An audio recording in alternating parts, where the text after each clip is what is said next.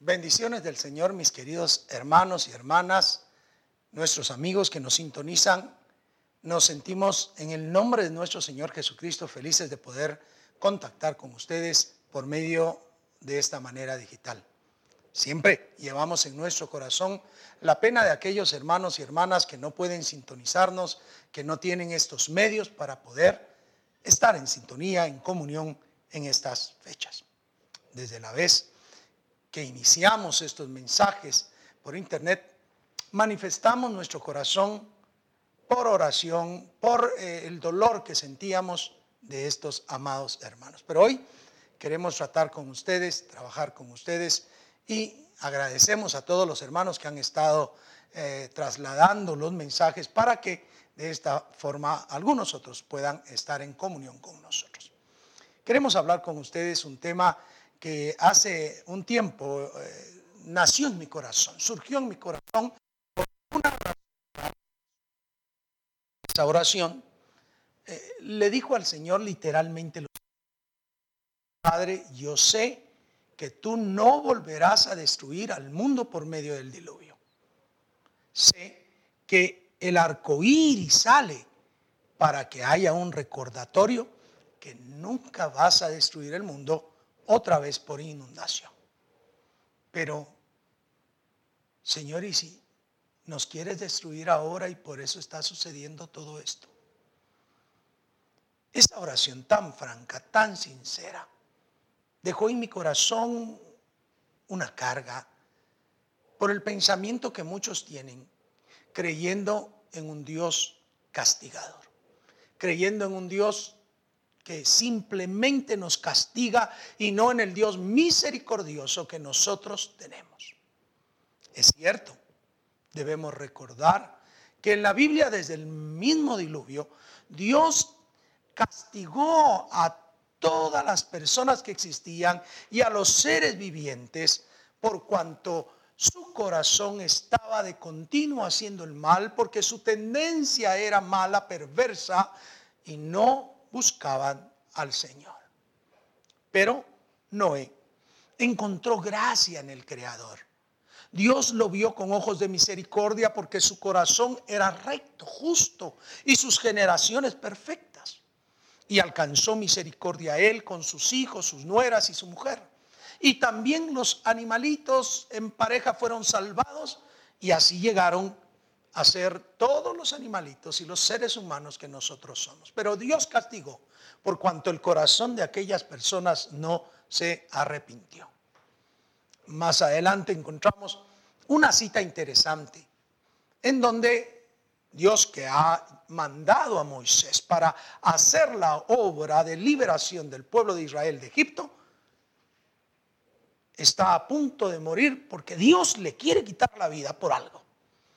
Séfora, su mujer, entendiendo lo que estaba pasando, corre, toma un cuchillo, le corta el prepucio, lo tira y entonces ya la vida no es quitada de Moisés porque le hacía falta la señal del pacto.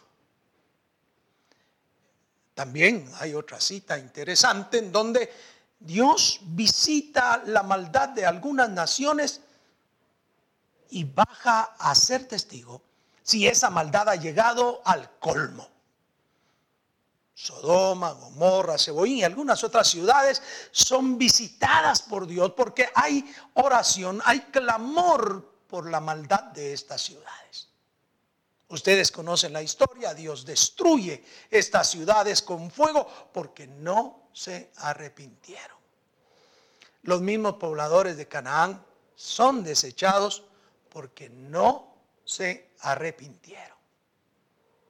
De todo esto, podemos decir que Dios castiga, Dios hace juicio sobre los que perversamente actúan y no se arrepienten.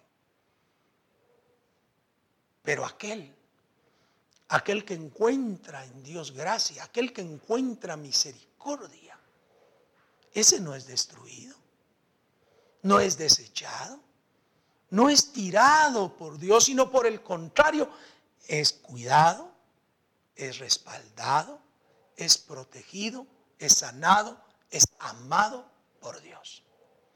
Y entonces cuando escuché aquella oración y, me puse a pensar en esto, me pregunté, ¿y si Dios quisiera? ¿Y si Dios quisiera quitarnos la vida? Si Dios deseara, ¿no la quitaría el perverso? ¿No respaldaría al justo? Claro que respaldaría al justo, que siempre actuaría en favor de aquel que se arrepiente delante de su presencia. Por ello, al estar pensando en esto, elegí dos versículos que nos muestran el accionar de dos personas que a lo mejor uno dijera son insignificantes, pero la Biblia dice que estas cosas fueron escritas para ejemplo nuestro.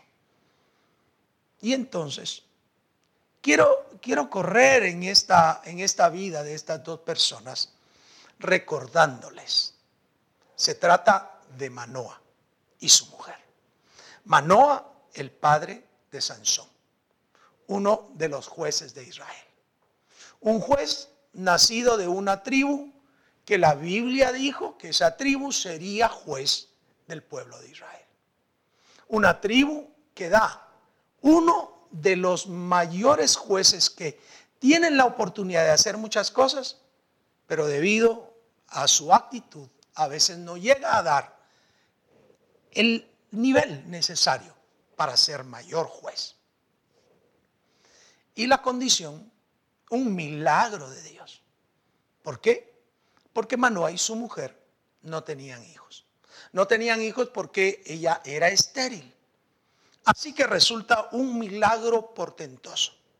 Una tribu que no debía juzgar al pueblo de Israel, pero Dios anunció que iba a ser juez de Israel. Una mujer estéril que no podía por lo tanto tener hijos que ahora será visitada por Dios para que tenga hijos. Un milagro bastante interesante, bastante profundo. Y un hombre que no sabe buscar de Jehová, que no sabe tener su corazón en la disposición de Dios y ahora se enfrentará a la presencia del magnífico Todopoderoso. En ese escenario existe la historia del nacimiento de Sansón. Si ustedes lo recuerdan, hagamos una recapitulación de ese nacimiento. Estaba un día la mujer de Manoa haciendo en el campo y le visita el ángel de Jehová. El ángel de Jehová se le presenta y le anuncia que ella concebirá un hijo de su marido y que será necesario que ella no tome ninguna bebida fuerte, no tome ninguna clase de licor y que el niño será nazareo a Jehová y por lo tanto no debe de cortarle el cabello nunca en la vida. Esa instrucción debe haber sido deslumbrante para esta mujer. ¿Por qué? Siendo estéril, en Israel se creía que la mujer había sido abandonada por Dios. Pero ahora se le presenta a alguien que ella no sabe quién es. Y le dice que va a concebir. Así que ya ella está percibiendo algo que debe de regocijarle, pero le dará duda, como es normal. Pero las indicaciones de cuidarse, de guardar santidad, de no hacer cosas malas y que su hijo iba a ser nazareo a Jehová, un voto especial dentro del pueblo de Israel, la, deja también un poco turbada. Ella sale corriendo, va con su esposo Manoa y le dice, fíjate que se me apareció un varón eh, de esta y esta manera y me ha dicho esto, esto y aquello. El hombre le dice que oren a Jehová él clama a Jehová que venga aquel hombre otra vez, que se le presente otra vez, para poder preguntarle qué hacer con el niño. Efectivamente, el ángel de Jehová vuelve a presentarse a la mujer de Manoa. Hasta aquí yo debo de hacerme una pregunta, y usted también. ¿Por qué no se le presentó a Manoa? Las dos veces se le presentó a la mujer. Y conociendo la cultura de aquel tiempo, Manoa debería ser el primero enterado, pero Dios elige presentársele a la mujer. Bueno, eh, cuando se le presenta la segunda vez el ángel de Jehová a la mujer de Manoa, ella sale corriendo y va a avisarle a Manoa que otra vez está ahí este personaje. Manoa corre, va, le pregunta si él es el varón que le ha dicho a su mujer que nacería un hijo y, le confirma y le dice lo que deben de hacer de nuevo. La mujer le dice, eh, eh, el ángel de Jehová, no tomará ningún fruto de la vida, no beberá cosa fuerte y el niño no será eh, rapado de su cabeza en su vida porque será nazareo a Jehová. Entonces Manoa quiere agradecerle a este varón el anuncio, pues un hombre, y yo quiero que comprendan eso, un hombre que no tiene hijos en el tiempo que está Manoa, era preocupante. Y entonces le quiere agradecer y le dice, quédate y permítenos matar un cabrito, permítenos alimentarte. Y, otra vez de nuevo el ángel de Jehová dice algo que es muy fuerte. Aunque me retengas, no comeré de tu pan. Ustedes pueden leerlo ahí en el contexto de, estos, de este versículo, de estos capítulos. En jueces, estoy precisamente en jueces 13, así que usted lo puede leer y se dará cuenta. Le dice, aunque me retengas, no voy a comer de tu pan. E, es contrario a lo que pasaba con Abraham, recuerden ustedes. Se presentaron aquellos tres personajes y Abraham les pide que se queden. Él manda a hacer comida, ellos aceptan a un Lot, manda que va a darles comida a aquellos dos ángeles que han llegado. Porque eran aceptos. Y como eran aceptos, siempre se les recibió lo que daban. El problema de Manoa es que él no tenía gracia ante los ojos de Jehová. Por ello no se le presentó. Por eso no le habló a él, sino a su mujer. ¿Qué es lo contrario que tiene la mujer de, Manoa, que, que, ni siquiera su nombre está acá, pero conocemos que se le presenta el ángel de Jehová y a su marido no le acepta ni el pan? Pero sí le dice el ángel a Manoa, si quieres ofrecer holocausto, ofrécelo a nombre de Jehová. Y entonces Manoa toma lo que él estaba pensando hacer para darle de comer al ángel, hace un sacrificio, hace un holocausto, es una ofrenda especial para Jehová, hace el altar y prende el fuego. Y sucede un milagro maravilloso. El ángel se mete ahí al fuego y sube, asciende al cielo en medio del fuego. Cosa más gloriosa. Cosa más gloriosa. ¿Qué debió haber visto Manoa. Su corazón debe haber pensado, este es el Dios poderoso, el Dios de Israel. ¿Y la mujer? ¿Qué ojos tendría? ¿Qué habría pensado? Cuando asciende aquel personaje delante de sus ojos en el fuego.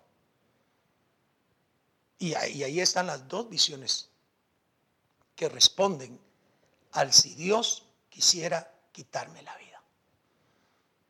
Veamos.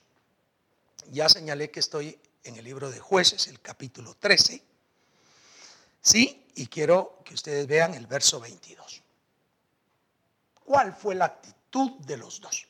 Manoa, por su parte, dice el verso 22, y dijo Manoa a su mujer, ciertamente moriremos porque a Dios hemos visto. Terrible cosa. Ha visto a Dios ascendió en el fuego, subió a los cielos. Esto es Dios, nos vamos a morir. Un Dios castigador. Un Dios que castiga a las personas. Sí, ese, ese concepto del Dios castigador parece que en la actualidad hay muchos que aunque han recibido a Jesucristo en su corazón, tienen ese temor.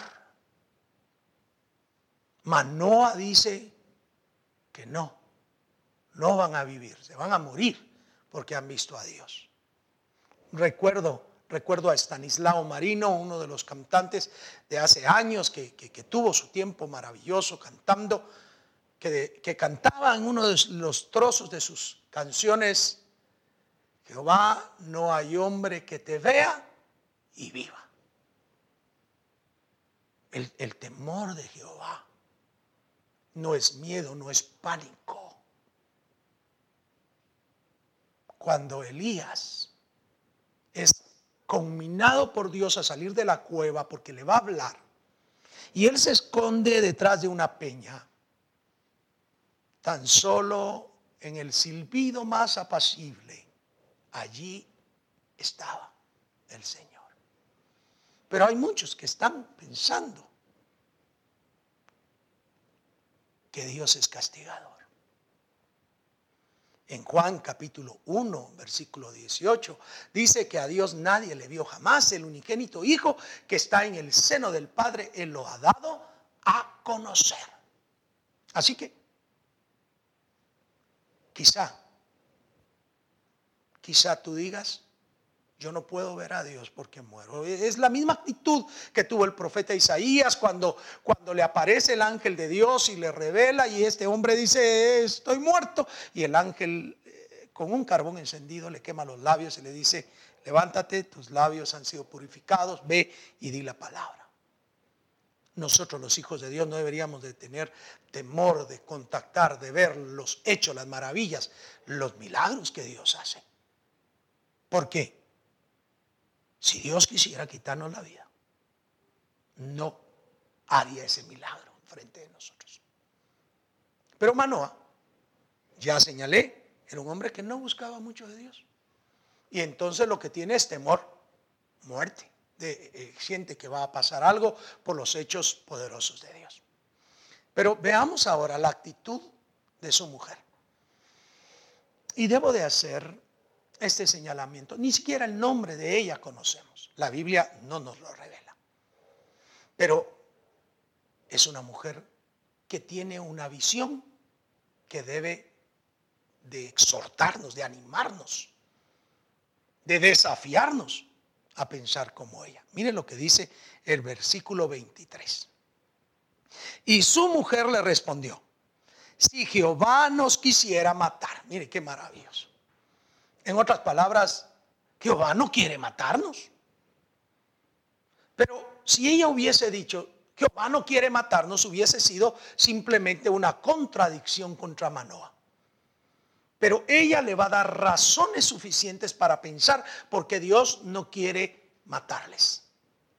¿Por qué no quiere quitarles la vida? Si Jehová quisiera matar o nos quisiera matar, no aceptaría de nuestras manos el holocausto y la ofrenda. Número uno. Si Dios acepta de parte de ti tu oración, que yo lo creo, que cada vez que oramos, cada vez que clamamos, Dios está escuchando. Porque donde dos o tres estamos reunidos, ahí está el Señor, está su poder. Porque cualquiera cosa que pidiéramos al Señor en el nombre de Jesús nos será hecha. Porque cualquiera cosa que pedimos al Padre en el nombre de Jesús, se la hará. Ella observa que el holocausto, el hecho que el holocausto haya sido el, el mismo medio en el cual sube el ángel de Jehová, es muestra que somos aceptos a Dios. Eso es lo que le está diciendo a su marido. Como en el caso de Abel. Abel tomó lo mejor lo más gordo del rebaño y ofreció a Jehová. Caín ofreció lo de siempre, lo mismo. Y fue más acepto. No dice que, que Caín no haya sido acepto. Fue más acepto Abel por cuanto hizo algo diferente. Y creo con consistencia que sí, hoy estamos haciendo algo diferente. He escuchado a muchos escribir en contra de la iglesia, escribir en contra del congregarse y todos eh, se, unen diciendo es que la iglesia estaba haciendo algo mal. Y, tal vez sí estaba haciendo algo mal. Pero ellos están haciendo una mea culpa, ellos mismos están diciendo que no lo estaban haciendo bien. Pero nuestra salvación, nuestra redención es personal y también colectiva. Cada uno debemos estar haciendo lo bueno, ofreciendo a Dios holocausto, ofreciendo sacrificios espirituales al Señor, como dice la palabra, y ser aceptos delante de Él. Y yo estoy convencido, mi querido hermano y mi querida hermana, que cuando usted ora, Dios le escucha. Que cuando usted ofrece ayuno al Señor, el Señor le ve. Que cuando le da ofrenda, Dios lo mira. Como pasó con Cornelio, él daba ofrendas, ofrendas, y parecía que nadie hacía caso, pero Dios tuvo memoria de sus ofrendas. Es decir, esta mujer tiene una mentalidad abierta al Espíritu aunque el Espíritu Santo no se movía, sino de manera específica en los profetas, en los varones de Dios, esta mujer está abierta a lo que Dios quiere decirle. Así que si Dios quisiera quitarle la vida, no le aceptaría holocausto. Yo quiero desafiarlo a pensar por un momento. ¿Ha sentido usted que Dios no le acepta sus holocaustos o ha sentido que Dios le acepta los sacrificios espirituales que usted da? que cuando usted ora, que cuando levanta las manos, que cuando canta. ¿Usted ha sentido que Dios le acepta? Si usted ha sentido que Dios le acepta, Dios no quiere quitarle la vida. No, no está en el corazón, por así decirlo, de Dios el quitarle la vida cuando Él mismo le ha aceptado el sacrificio. Pero no solo eso señala. Ella dice, ni nos hubiera mostrado estas cosas. ¿Qué cosas? Lo que iba a hacer. Lo que hizo al levantarse en el fuego del holocausto. Que eso era un milagro. Yo me hubiese quedado anonadado y estoy seguro que todos, si nos sucede una cosa así, nos hubiéramos quedado con la boca abierta viendo a los cielos. Tal vez lo que nos falta pensar es que cuando vino Jesucristo nos abrió la puerta para que nosotros de corazón estuviéramos a su lado. Como en el momento cuando Pedro no había no había pescado nada durante toda la noche con sus compañeros. Y llega Jesús y le pide usar la barca para hablar y después de hablar le dice, boga mar adentro, lanza la red a la derecha. Y aquel hombre le responde, toda la noche hemos estado pescando, pero en tu nombre echaré la red. Va hacia mar adentro bogando y lanza la red y comienza a ver tal cantidad de peces que se rompe aquella red que estaban usando. Hacen voces, llaman a los compañeros que están en la orilla. Es una pesca milagrosa. Y entonces Pedro se compunge del corazón. Se compunge de tal manera que, que, sale afligido, asustado y le dice al Señor Jesús, apártate de mí que soy hombre pecador. Sí, esta mujer está determinada a creer que si Dios muestra cosas, es porque Él nos quiere con vida. Pedro tuvo temor, pero después se convierte en uno de los seguidores más fieles del Señor Jesucristo. Con todo y el pecado que cometió después al negarle, el Señor le dijo, cuando estés tú restaurado, vuelve a restaurar a los demás. Entonces, esta mujer dice, no, Dios, si quisiera Dios quitarnos la vida, no hubiera Él mostrado lo que nos está mostrando. Y, tiene un tercer elemento todavía acá. Ni ahora nos habría anunciado esto. ¿Cuál anuncio? Que tendrían un hijo, que sería especial nazareo a Jehová, que ella tendría que guardar santidad, no. Si Dios quisiera quitarle la vida, no hubiera hecho eso. Por eso tú tienes que estar seguro en tu casa, en el lugar donde estás trabajando, los que están trabajando, en la calle, tienes que tener confianza que Dios no quiere quitarte la vida.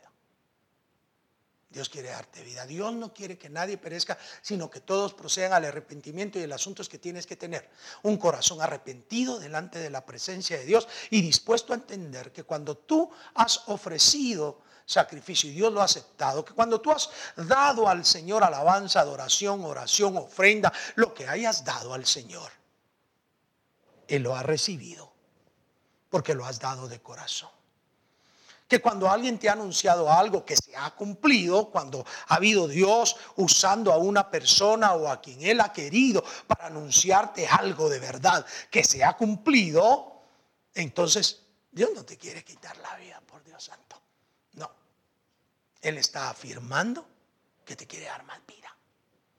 Y cuando Él te ha dicho algo que hagas, que realices, cuando, cuando dices, es que Dios me dijo que tengo que hacer eso, si Dios te lo dijo, no es porque te quiere quitar la vida, es porque quiere que hagas algo, porque te va a seguir manteniendo.